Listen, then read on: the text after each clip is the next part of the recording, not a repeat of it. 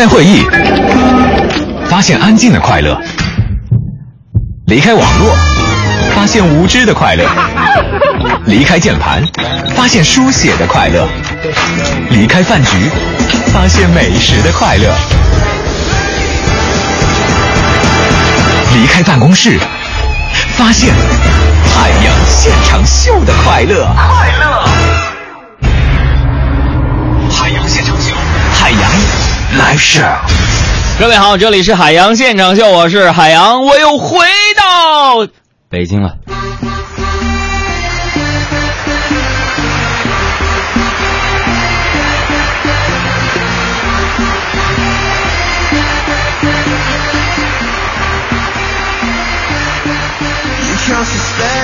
各位好，这里是正在直播的海洋现场秀，我是海洋，刚刚从西藏返回到首都的北京来参加今天电台直播的海洋现场秀。朋友们，那熟悉我们节目的朋友都知道，一听到这个我的声音，大家有一种感觉就是，哎呀，杨哥喝了。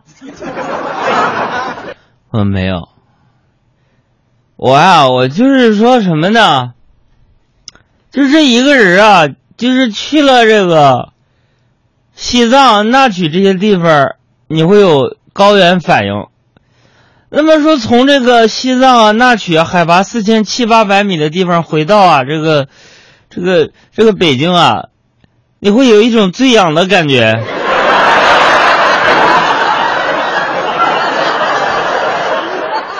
那么说，朋友们，此时此刻你听到的，你不用怀疑，不用诧异。我就是如假包换的海洋，只是说现在我的醉氧状况有点明显。一听起来有点像做梦，二脑子有点卡呀。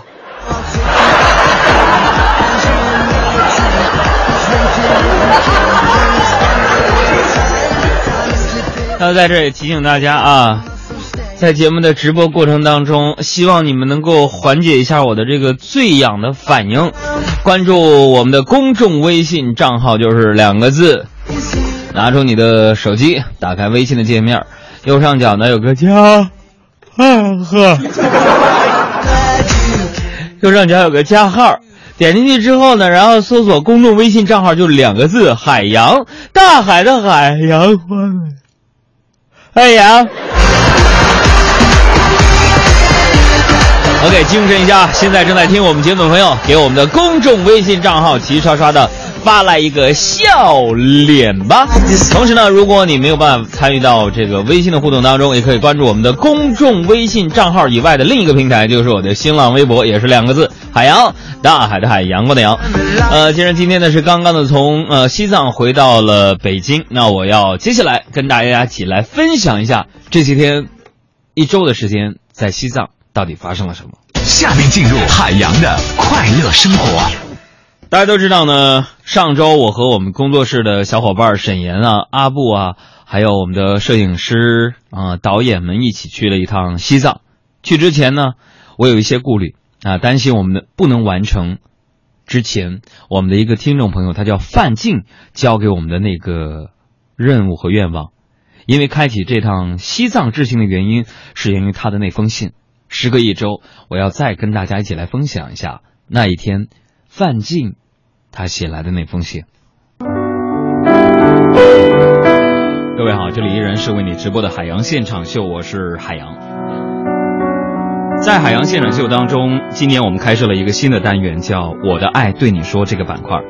开播已经有一个月的时间了，我们收到过各式各样的委托任务，有孩子想给父母送上一份祝福的。有妈妈想和女儿说声抱歉的，我们听到过男孩对女孩说甜言蜜语的，我们也见证过闺蜜之间的如胶似漆的。然而就在前两周的时候，我们在申请的后台看见了这么的一个留言，它似乎区别于以往的任何一个任务。当我的同事拨打他的电话之前，我们工作室的小伙伴做了很长时间的思想斗争，因为拨通电话可能就意味着。我们将去完成一个不可能的任务。这个委托人叫做范静，是一个四川的姑娘，一名没有去过太多城市地方的旅行摄影师。因为她把自己所有的时间基本都留在了西藏，那下面的时间，让我们让沈岩来拨通范静的电话，来听听这通留言，一起来听听他的故事。海洋现场秀，我的爱对你说。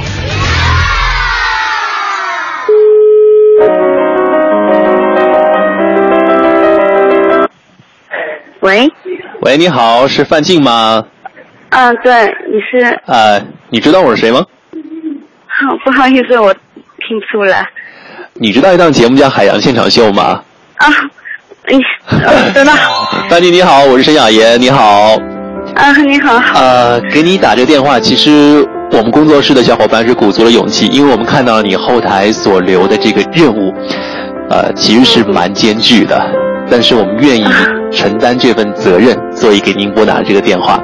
呃，可能很多收音机前的听众朋友们还不知道你的这个任务是什么，可以给大家先介绍一下自己和自己的一些经历吗？啊，不好意思，我有点紧张。嗯，没关系。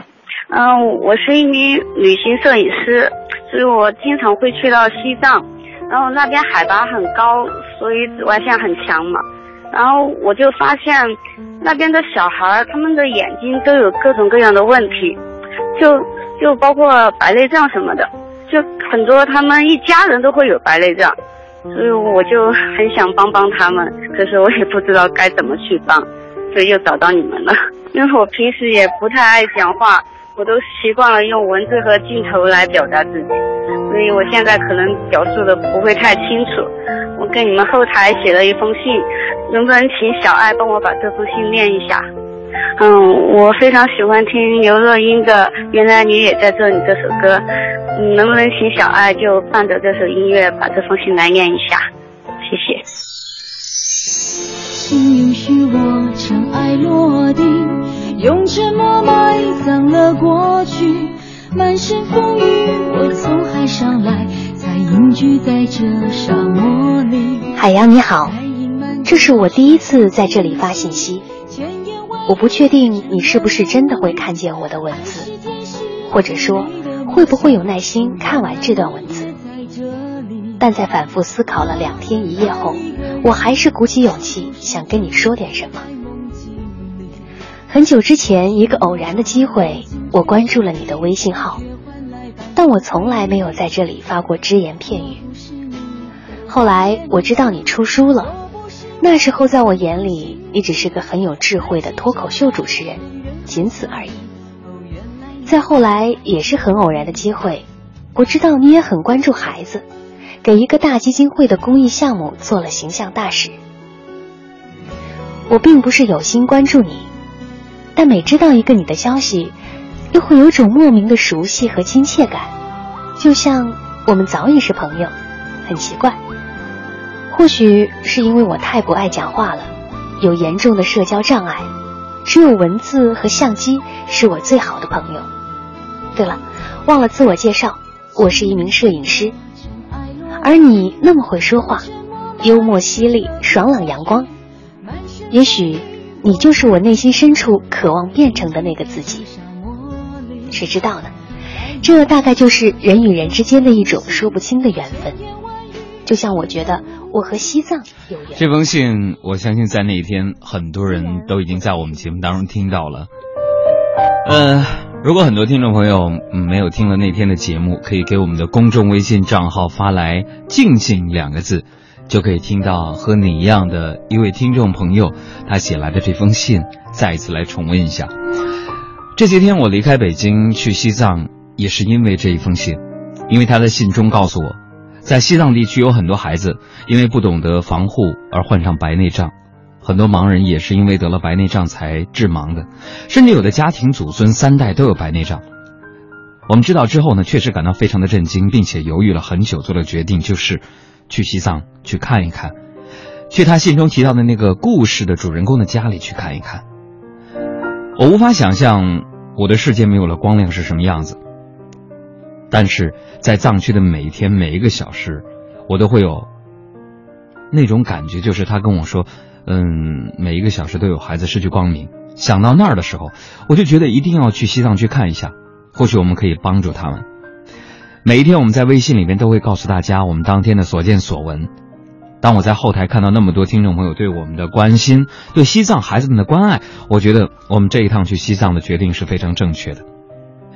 还是有一些听众朋友没有看到当天的那封信，记住可以给我们的公众微信账号回复“静静”两个字，来查看一下“静静”那封信的完整版到底是什么。呃，在五月十六号的下午的五点的时候呢，我们的小分队一行十几人落地在拉萨的机场。我们没有去酒店，直接去了大昭寺。到的时候呢，已经是每天朝拜的时间了。因为我们的摄影师说，希望拍点更多这些画面。众多的朝圣者正在虔诚地做着每天的功课，而我们也在这种氛围当中放松了心情。这已经不是同行当中很多人的首次进藏，但奇怪的是，每个人的心情一如初始的激动和虔诚。我相信这是因为世界这么大。但拉萨只有一个，这个地方无论是空气、阳光、人，还是一只动物，都容易让人感动。那一天在朝拜的人群当中，一群孩子吸引了我的眼光，他们三个人依偎在妈妈的身旁，好奇的看着我，我自然的和他们攀谈起来。没错，就坐在地上。藏族孩子的名字太长了，现在我只能记得其中一个叫做卓玛，另一个叫做扎西。我看着他红扑扑的小脸蛋，问我说：“你们没有擦防晒霜吗？”小扎西疑惑的看着我：“叔叔，什么是防晒霜？”我继续问：“说这里的孩子都不戴太阳镜吗？”小扎西摇摇头。我很惊讶，原来这里比静静之前告诉我们的情况还严重。阳光下，他眯着眼睛和我说：“他的梦想是当一个赛车手。”这是第一天到大昭寺，我所见到的三个我的新的小朋友。呃，如果大家想要看一下他们的照片的话，现在可以给我们的公众微信账号回复两个字“拉萨”，来看看这些孩子纯真的脸庞。那是我到拉萨之后遇见的第一个孩子。就这样，在这么干净的天空下，再来一些笑容，是再美不过的画面了。我还有摄影师，给他们拍了很多的照片，很多的视频。他们三个人眯着，眯着眼睛在阳光下大笑着，大大的眼睛犹如此时天空那般澄澈。突然，我感到心里边有一点疼，因为想起了这次任性的出行的初心，就是了解藏区小朋友防治白内障的情况。非常显然，他们并没有习惯在强烈的阳光下采取任何防护措施。我和大家心里更觉得此行任务的重大，但我很庆幸，当时将墨镜给了扎西，或许真的有一天可以看到他健健康康的出现在赛车场上。不得不提的是，在第一天工作室的工作当中，沈小妍就不幸的有高原反应了，谁让他身体那么强壮呢？第二天呢？我们就放他在酒店休息，其他的朋友来到了布达拉宫，一下车呢，我就被要求接受一个挑战，叫做“假如让我失明三十分钟”。静静跟我说，如果你不自己体验的话，你根本不知道有眼睛的疾病或者是白内障是一种什么样的感受。他让我接受这个挑战，我也只能接受。他给我戴上了两层医用的纱布，当把纱布蒙在我的眼睛前面的时候。我感觉眼前是一片模糊和灰暗，渐渐的开始有些光亮，人和物在我面前都是一个个的影子，我只能从声音去辨别眼前的人。我不断的跌倒和摔跤，当时心里面很恐惧，不知道走出每一步是不是安全的，不知道前面的路是不是平坦的。就在体验了三十分钟之后，摘下纱布的那一瞬间，我真的感受到了那天。假如给我三天光明作品当中重获光明的喜悦，而那三十分钟对我来说太煎熬了。当摘下纱布的那一刻，我确确实实感受到能看见真的很美好。在布达拉宫的广场上，我们还遇到了十六岁的多吉，他是初一的学生，他高高的、瘦瘦的，比三十几岁的我显得还要强壮。我丝毫看不出他有任何的健康的问题，但是看到他的眼睛的时候，你会发现，在眼睛里边有白色的东西出现。他跟我说，五岁的时候自己就出现了白内障，但是那个时候他要常在那区的山里和爸爸挖虫草。那时他并不知道自己的眼睛出现了任何问题，直到自己上学的时候才发现看东西越来越吃力。多吉说：“我不喜欢阳光，因为如果阳光强烈的时候，我的眼睛就像蒙了一层白纱，不舒服。”这个时候，他的眼睛里还流着泪水。不过我知道，那是因为阳光，而不是病情。我越发觉得心里边真的挺难受的。假如给我一个许愿的机会的话，我在布达拉宫也许下了一个愿望，希望有一种方式可以真正的帮助他们。你想知道那天我接受挑战是一个什么状况？可以给我们的公众微信账号回复“光明”两个字，可以看到当时蒙着纱布的我，还有阳光少年多吉。进藏的第三天。小伙伴们一行十几个人，几乎都感受到了高原反应带来的身体压力。虽然之前已经有了不少心理准备，但是看到他们发红的脸庞、间歇的呕吐，沈岩还住进了医院吸氧，其实有点心疼。但是既然来了，我们还是想要了解更多一些这边的情况。我也特别想知道，在听众静静的信中，那个在那区的小孩儿。它到底长什么样？所以一大早，我们从拉萨出发，坐了一天的大巴车，到达下一个目的地那区。静静跟我说，越是到达藏区的县级市，会发现越多患有或者是面临白内障疾病的人。他说，不过他们会比在拉萨城市中的小小孩们更加艰难，因为很多时候他们并不知道自己的眼睛已经病了。这时候。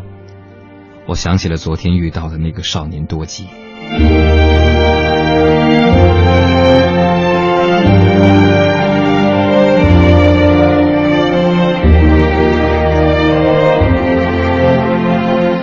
那区，藏语的意思是黑河，位于西藏偏北，平均海拔四千五百米以上。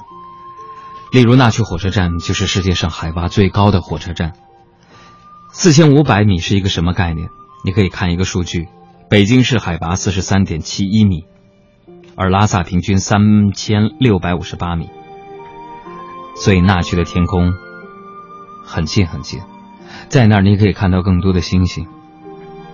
我还记得有一个曾经去过敦煌的小朋友和我说过一件事，他说敦煌对于他最深的印象已经不是莫高窟、鸣沙山，而是星空，漫天的星星。现在给我们的公众微信账号回复“星星”两个字，你可以看看我们高反的小伙伴的照片，还有小朋友星星般的眼睛。那区的第四天，静静带我拜访了他在那区的老朋友扎西次培的一家。今年二十七岁的扎西拥有一个大家庭，五十二岁的爷爷，妻子思秋，还有两对乖巧可爱的女儿。虽然不是第一次进藏。但是我确实第一次进入到普通藏族同胞的生活当中，所以当达瓦爷爷带着四个孙子孙女儿来迎接我们的时候，我居然忘了紧张。阳光有点刺眼，我忍不住眯了眯双眼。爷爷笑呵呵地说：“有点刺眼吧，赶紧挡一挡。”我心里一热，不过还是坚持没有戴墨镜，想体验静静信中所说的那曲的阳光的故事。仔细聆听这世界的声音。当我们说明来意之后，爷爷并没有太多惊讶。不过，对于白内障眼疾的情况，他也是沉默了很久。在他的眼里，他认为或许这就是上天赐予的命运。不过，假如有机会让云淡错母他们都远离白内障，那将是最好的礼物。现在给我们的公众微信账号回复“孩子”两个字，你可以一起跟我们回回忆一下那区藏族人家的生活。回复“孩子”两个字，孩子的眼睛里可以找到天堂。这句话在那区我获得了最真实的体验。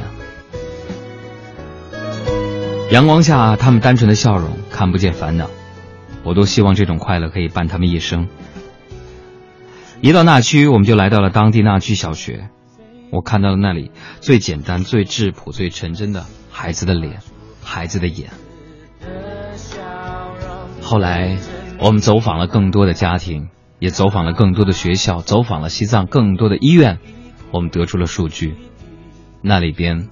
因为阳光当中的红外线和紫外线的照射，使那些藏族同胞他们的成年之后的眼睛会面临白内障的问题。而医生跟我讲，说一般来他那儿看病的都是那些成年人，甚至是老年人，等到白内障已经非常严重，影响他们的劳作和生活的时候才来看病。他多么希望大家能知道，预防比治疗更重要。之后我一直留在了西藏，而工作室的其他小伙伴回到了北京，找相关的专家，找更多的基金会，想做更多的事情帮助这些群体。沈岩、小爱、阿布他们走访了儿童医院，找了更多的专家，所以现在我们已经非常明确，接下来我们将发起爱慕行动的专项基金，为他们送上一份。护眼包，这里面包括墨镜、使用眼睛的护眼手册，还有太阳帽等等的产品。我们也希望在近期这几天就可以和大家见面，让我们一起真正的帮助这些孩子来守护他们的眼睛。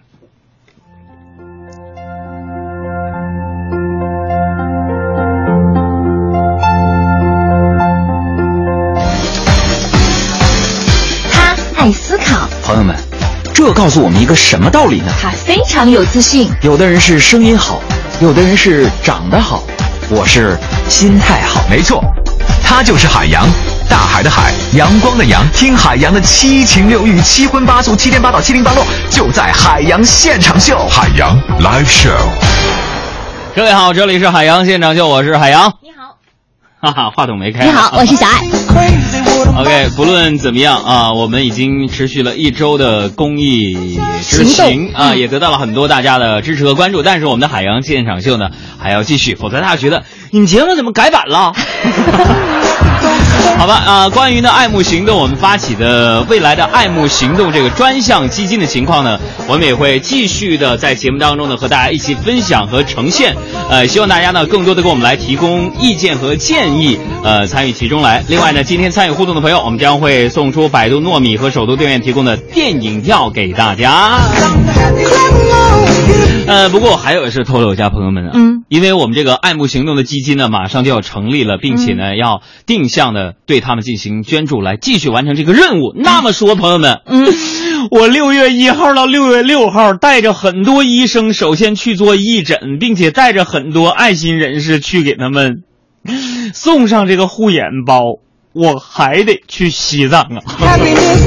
但是你就不用为现在这种醉氧的状态所苦恼了。呃，但是我特别担心的就是我们节目，因为我离开之后呢，小爱会在家里边呢为大家呃制作我们的录播版。我特别担心的一件事儿，嗯，就是我代表着所有的听众朋友们去西藏，接下来还有六天的时间呢，六月一号到六月六号，没错，我要去西藏林芝那区，就是海拔四千八七那个呀，去那儿老迷糊了，眼皮。都不敢眨呀，朋友们。那我担心什么呢？就我走了，那朋友们有的时候是节目录播的，互动感、即时感不是很强。我问问你们听众朋友们，就我走了，我代表你们做公益事业去了，那你们那收听率率低了，算谁的呀？所以说今天呢，朋友们呢，我来看看你们，就是我不在家的时候，你们是不是消停老实的听小爱的 这个这个指挥，都齐齐刷刷听我们节目，保证这个收听率继续排在前面。那么今天呢，获得这个奖品的朋友们怎么的呢？嗯，就是说你在你的朋友圈发上赤裸裸的一句话，嗯，海洋现场秀。真好听这几个字儿，然后截图发给我们的公众微信账号，我们选出二十位朋友，每人送出两张电影票。啊，同时呢，我的新浪微博也是两个字海洋大海的海，阳光的阳。你发一条微博或者是转一条我的第一条，并且下下面写这样一句话：哎呀，你主持的海洋现场秀咋就那么好听呢？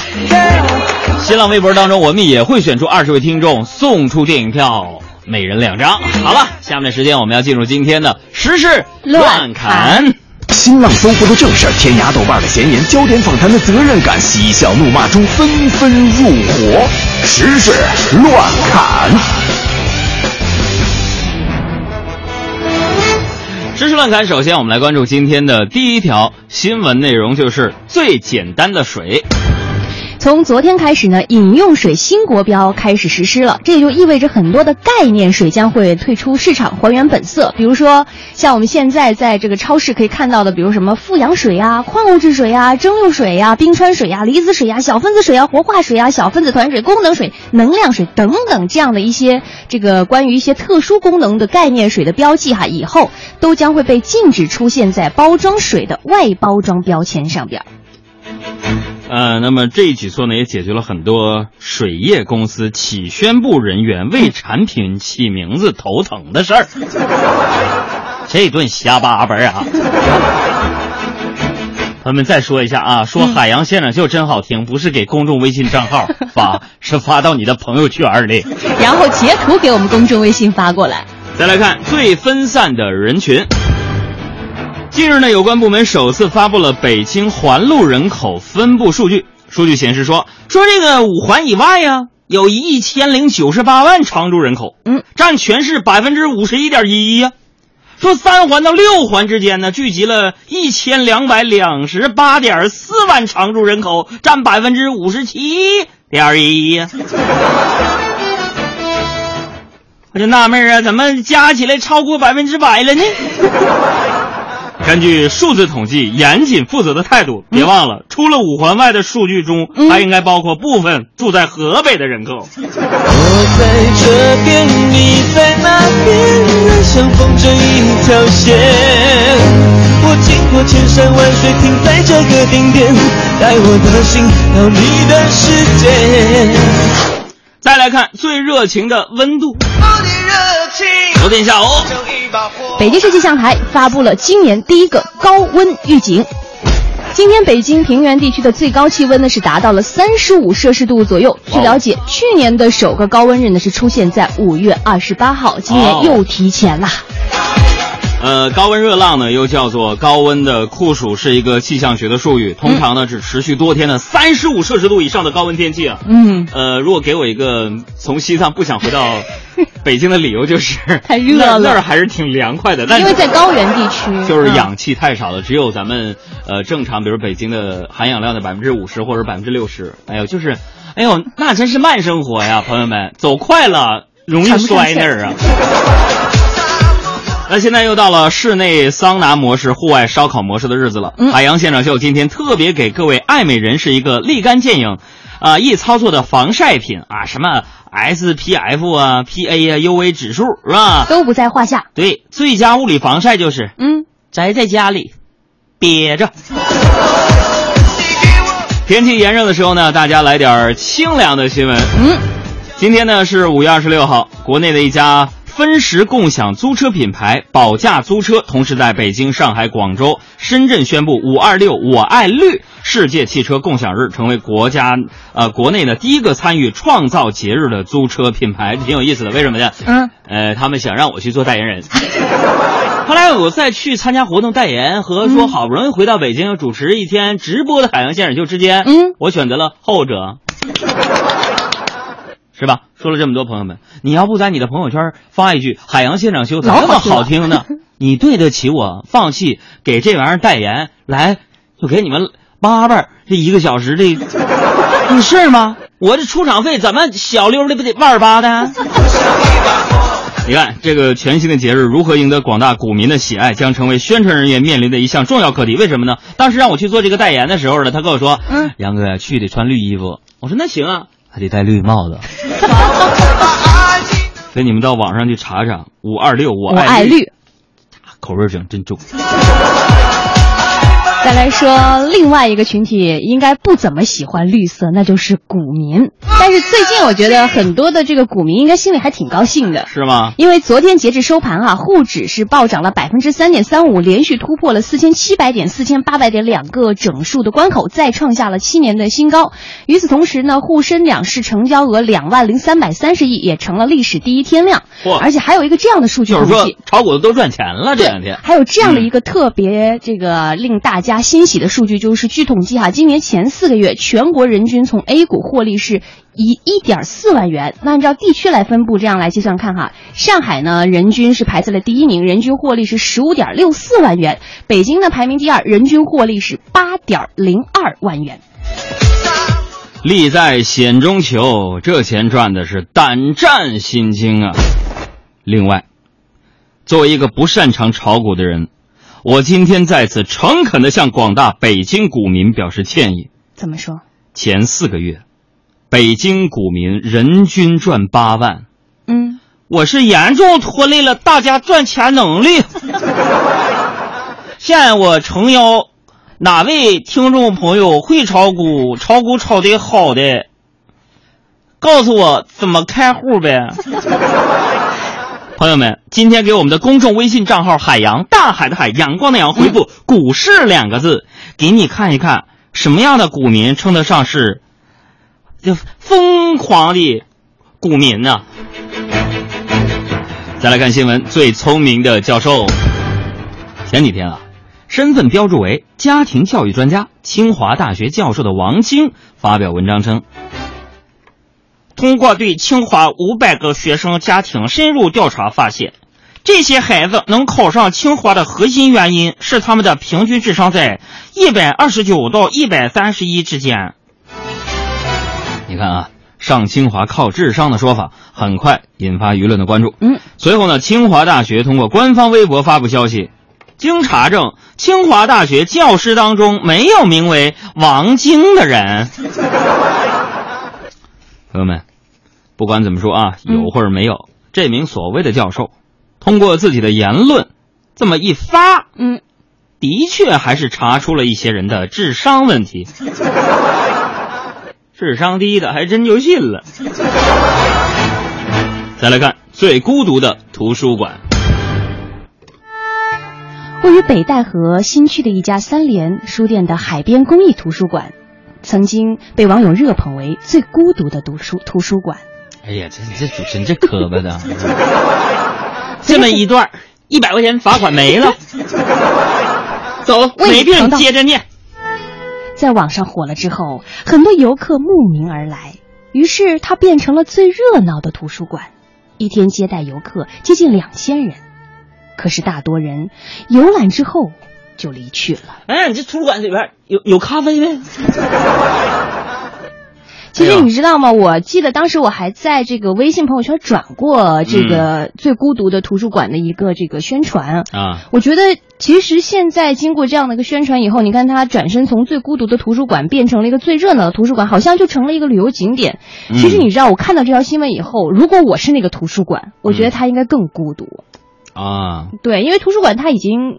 就是不不不，他并不孤独。怎么会不孤独呢？因为通过自拍，这座图书馆的身影已经遍布很多人的朋友圈中。他不是一个人在战斗。我像个孤独患者，自我拉扯。再来看最恐婚的人群。哎呀妈呀！我一说最恐婚人群，那些开车那开小红色。哎呀，小宝马那那女的，哎呀妈呀，差点没追上啊！好，好像说你似的。近日呢，中山大学社科研究院八零后、九零后中国青年婚恋观调查报告出炉。嗯，百分之八十二的单身青年因缺少勇气不谈恋爱，百分之七十六的适婚青年有恐婚心理。你看啊，百分之七十六的适婚青年有恐婚心理，对，害怕婚姻。其中绝大部分应该是已婚男性。小矮那么说，你为什么还不谈恋爱呢？因为选择太多了。还是因为皮肤太黑呢？现在我比你白多了。请用我这个微商的面膜吧。呃，再来看一下最艰难的创业。嗯，在日前举行的首届全球女性创业者大会上，这个阿里巴巴集团董事局主席马云哈谈到了大学生创业。那他在谈到这一方面的时候，表示说，大学生创业那是九死一生啊。大家好，我是马云。二十多岁的大学生创业业，一百个人创业，有九十五个人连声音都没有听见就没有了，没了。剩下的五个人，三十个人看起来会很成功，然后你看着他一个个死去，赢到最后的就是一个人。这一个人不是他多能干，不是他多了不起，而是他善于把把握各种各样的机遇。体验各种各样的苦难，哎，朋友们学马云像不像？那我帮这个马总啊，这个毕竟梳理一下，毕竟一起喝过酒啊。简而言之，他说的就是年轻人创业啊，嗯，一百个人最后就剩下一个人，嗯，所以难怪微商们都在拼命的发展下线呢。再来看最迅猛的销售。前两天呢，二十万台乐视手机在乐视商城是正式的开售。随后呢，乐视就公布了这样的一组数据。呃，朋友们，乐视不是马云啊，乐视的一个总裁啊，副总裁何凤云也是我的朋友，她是个女性，她应该这么说。嗯，一万台乐视超级手机，One Pro Pro，仅一秒钟便售罄了。十九万台乐视超级手机啊，一。在三分四十六秒售罄了，你看朋友们啊，现在生产手机的一个比一个厉害呀。嗯，所以看来小米宣传部门遇到了强劲的对手。我最后只想说一句话，嗯，真的吗？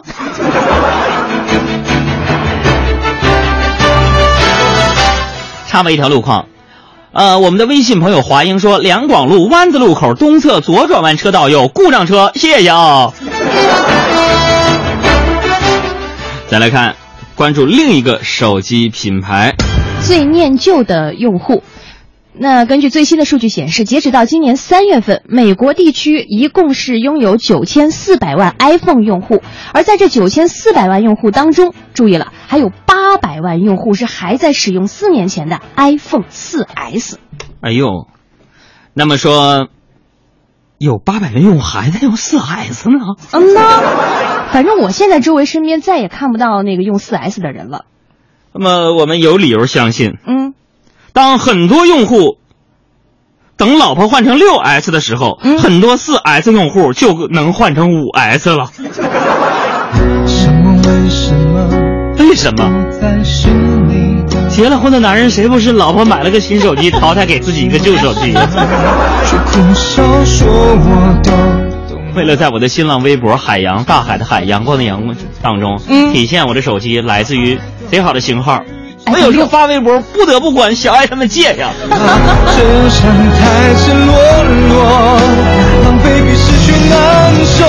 我怀念的是无话我怀念的是一起做梦，我怀念的是争吵以后还是想要爱你的冲动。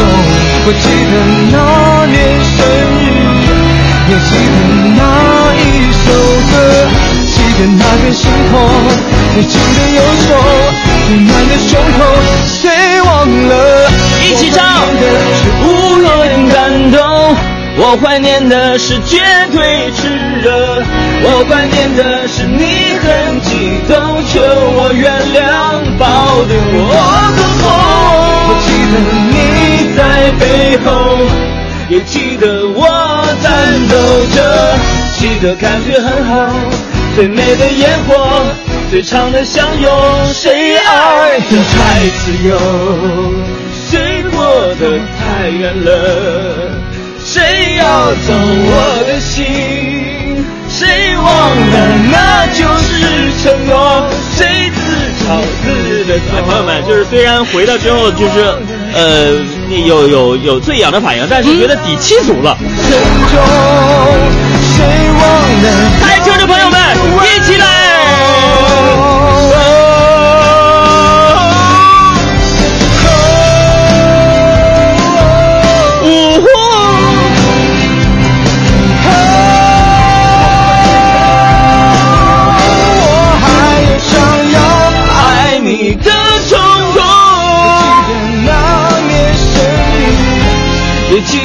闹一首歌。记得那天星空，最紧的右手，最暖的胸口。我放手，我放手，我让座，我让座，假假洒脱。谁懂我多么不舍得我的 iPhone 四 S？欢迎各位继续收听《海洋现场秀》，我是海洋。你好，我是小爱。正在直播，哪里有问题？来，欢迎大家这个时候齐刷刷的给我们发来你心里边此时此刻最想说的话，最想表达的问题。就像 Studio 说：“杨哥呀，你居然把我偶像歌毁成这样，小小小妹小小妹生生在刚刚那那一段时间当中，我听到了两首歌，呃只不过是歌词儿好像是一样的。呃什么意思？两首歌，那首是什么？你现场原创的呀？我分明听到了两个曲调。啊你这姿态怎么跟大夫似的？好了，来，呃，现在啊，我们还有八分钟的时间来回答大家的问题，看大家的留言。嗯，还有这个轩辕情人就说：“海洋，你唱的比大大明难听多了，这么说你伤心吗？”他是谁？还有这个周娃娃就说了：“北五环东向西啊，仰山到来广营行驶缓慢。”谢谢。来看问题，嗯，昵称有点帅，说海洋，我最近在手机上下了很多 A P P，有的特别不人性化。说到手机，那我问问你，你用过什么不靠谱的 A P P 吗？在这我先插个留言行吗？嗯，我跟你讲，现在给我们的公众微信账号回复两个字，嗯是我们今天最后一个彩蛋，手机。嗯你看一下，如果这些手机你用过的话，嗯，那你老了。啊回复手机啊啊！最近下了很多 A P P，有的特别不人性化。你用过什么不靠谱的，是吧？嗯就是什么？我用过一个就是教人做饭的 A P P，嗯，完他也要用地理位置，你说这不有病吗？你要我地理位置，你想干啥呀？我做的不好，你还派人打我的的，啥都要隐私。还有这个何小娜说，嗯海洋，我男朋友就一直用着我淘汰下的手机，嗯，呃，但是他总说我爱吃肉，说我吃太多了，你说我怎么反驳他？这个大鱼大肉啊，看起来很丰盛，你就这么跟他说，你说亲爱的，嗯。大鱼大肉看起来很丰盛，嗯，但其实真正对我们身体有有有用有呃有用的营养含量很低，所以得多吃点才行啊。以子之矛，攻子之盾，这都是智慧。还有牛奶提拉米苏说。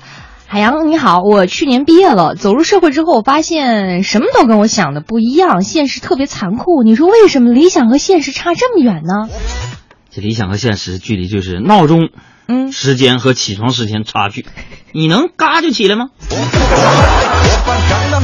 需要一个过程啊。还有听雨是个小太阳说，杨儿，你们那个基金会我一定会募捐的。啊、我周围好多人都觉得呀，钱是最重要的。呃，虽然我现在还没毕业，他们现在已经在说以后想赚多少钱了。杨儿，你对钱的态度是什么样的？对这个钱呢，嗯我要求特别低，朋友们，嗯，怎么低？你说一下。只求数量，不求质量。여자 가렸지만 웬만한 노출보다 야한 여자 그런 감 不像你们那么俗。嗯，再来看这个面包，说海洋你好，我特别讨厌吵架，但是呢，有的时候又不知道怎么劝架。你是怎么样看待身边的朋友吵架啊？你看到身身边的朋友吵架是会怎么做？ 吵架吵啥呀？我就说，哎，别吵了，有什么事情你不能坐下来心平静气静的互相砍两刀啊？开玩笑，吵什么架呀？心平气和是不是？嗯。再来看努力成为学霸，说哥啊，我看你们工作室做的很多事都特别创新，那你是一个特立独行的人吗？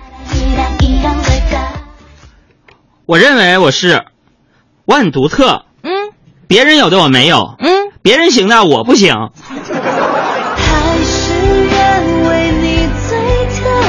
就这么特别。却不再挽回，回首心碎的拥抱。小素素说：“海洋，我老公现在还用 iPhone 四呢，我要不要换个手机呢？”。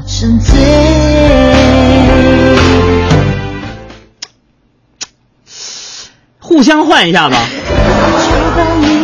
就把你当成一个纪念。